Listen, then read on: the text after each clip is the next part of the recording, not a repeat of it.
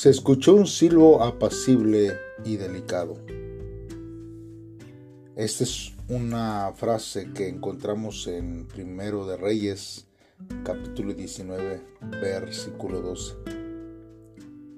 Este verso, hermanos, siempre nos cuesta comprender cuando nosotros empezamos a caminar y a desarrollar nuestra vida cristiana, nuestra vida de fe. Porque no es sencillo, hermanos, escuchar la voz de Dios. Además, muchos pensamos o pudiéramos pensar que no es necesario escuchar la voz de Dios. Este domingo le preguntaba a la iglesia, ¿usted ha escuchado la voz de Dios? Y la mayoría contestó que sí.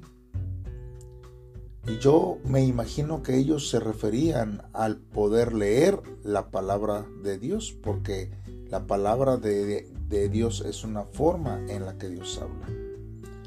Pero también yo me quedo, hermanos, pensando que también Dios habla de una forma especial, personal, a cada uno. Yo veo como hay misioneros que específicamente Dios les habla y les da el nombre del país a donde van a ir. Y cuando nosotros vemos cada una de estas características, yo siento que necesitamos escuchar también la voz de una forma independiente sobre nuestra vida. Cuando nosotros conocemos al Dios vivo y verdadero, y entendemos que Dios habla y que cumple las promesas, nos debe de llenar de anhelo escuchar su delicada voz hacia nuestra vida. Yo soy el pastor Benjamín Martínez y en esta hora quiero compartirte un testimonio de unos hermanos coreanos que fundaron un restaurante, pero antes de su fundación ellos pudieron escuchar la voz de Dios y Dios los guió a cada uno de ellos. Espero que sea de bendición sobre tu vida.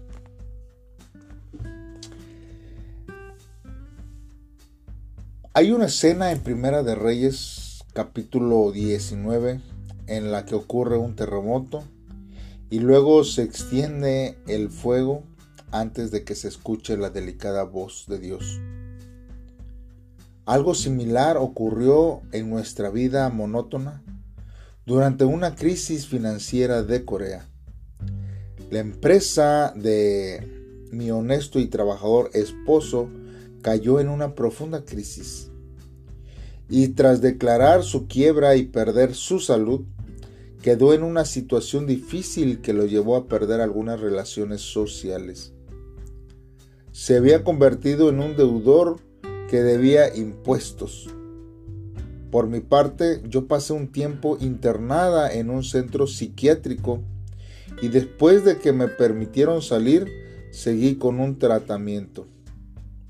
Mientras tanto, usamos un puesto de comida ambulante que le había dado un grupo de acreedores a mi esposo y empezamos a vender comida en la entrada de una universidad. De esta forma pasamos algunos días intentando sobrevivir porque teníamos tres hijos en edad escolar y a mi suegra. Vivía cada día arrepintiéndome, pero cada vez que nos pasaba algo humillante, como que nos quitaran nuestro puesto en una inspección policíaca, no podía evitar llorar y quería morirme. Un día mi esposo y yo conseguimos un empleo en una compañía consultora de alimentos de un amigo suyo. Mi trabajo era asistente de cocina y estaba a cargo de lavar los platos, limpiar, preparar los ingredientes y ordenar el refrigerador. A pesar de que no era un trabajo muy difícil, me estaba agobiando la desesperanza porque ya no me quedaban sueños y tenía que tomar pastillas para dormir porque continuaba con problemas mentales. El uso constante de uno de los medicamentos que consumía causó un efecto secundario en mí. Hizo que que pesara más de 90 kilos y perdiera mi cabello y se decolorara la piel de mi cara. Y como lo más importante para mí era la apariencia, todo esto destruyó por completo mi autoestima.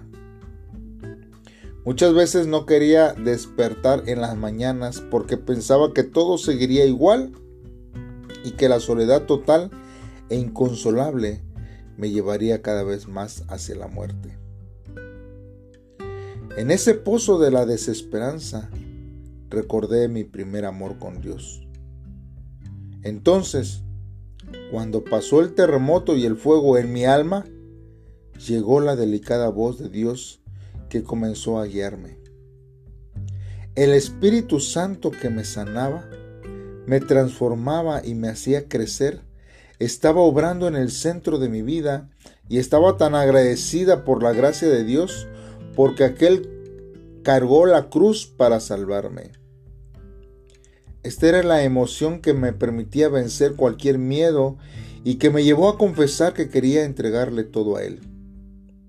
Oré desesperada, diciendo que lo único que necesitaba era al Padre.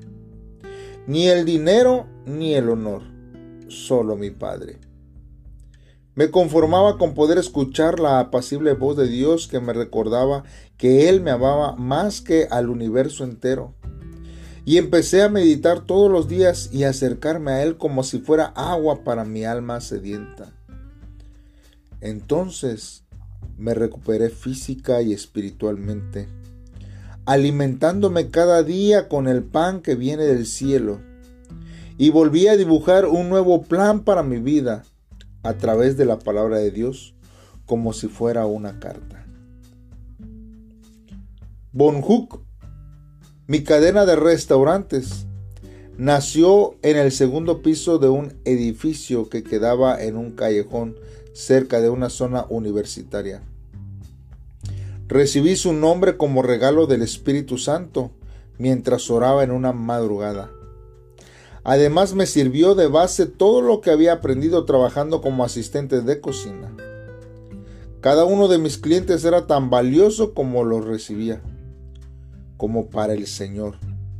Porque eso es lo que dice Colosenses capítulo 3, versículo 23 y presentaba atención a sus necesidades.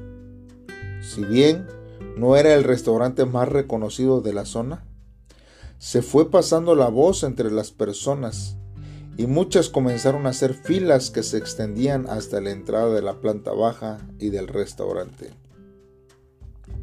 No obstante, el regalo más valioso fue haber restaurado mi relación con Dios. Así pude enfocar mi trabajo. Su paz, su gozo, fueron mi mayor recompensa. La única manera de explicar la oportunidad de servir al prójimo a través de la organización Bon Charan y Bon World Mission es por la gracia de Dios. Entonces lo que puedo hacer hoy es arrodillarme delante del Señor para escuchar su delicada voz y creer que todo se cumple a su manera y en su debido momento. El testimonio, hermanos, quizás puede ser sorprendente para unos e inalcanzable para otros. Pero la realidad, hermanos, es que Dios quiere seguir hablando a nuestros corazones. ¿Qué escuchamos cuando Dios nos habla? ¿Lo hemos oído? Obedecemos su palabra. Obedecemos su voz. Confiamos en Él. Son preguntas, hermanos, que tienen, que usted y yo tenemos que tener para poder, hermanos, vivir conforme a la voluntad de Dios. ¿Qué bendiciones no nos hemos perdido por no escuchar la voz de Dios? ¿Por qué seguimos batallando en nuestra vida cuando nosotros este día podemos escuchar la voz de Dios? Para la hermana no fue fácil. Primero vino terremoto y luego vino el fuego a su vida.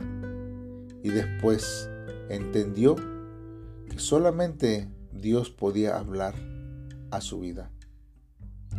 En una búsqueda diariamente. Busquemos a Dios diariamente y estemos atentos a escuchar la voz de Dios. No esperemos a que el terremoto y el fuego venga a nuestra vida para buscarle.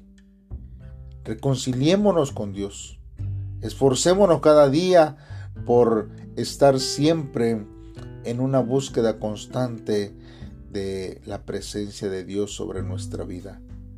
Meditemos en la palabra de Dios y dejemos que Dios hable a nuestra vida en este tiempo. Y lo que oiremos de Él será extraordinario, personal, pero sobre todo, hermanos, estoy seguro que de una forma apacible y amorosa, Él podrá hablar a nuestros corazones. Dios bendiga tu vida en este día y espero que este inicio de semana esté lleno de bendiciones cada día. Un saludo desde acá de Tijuana, Baja California, México, para todo aquel que escuche este mensaje esperando que esté siendo de bendición para su vida. Dios te bendiga.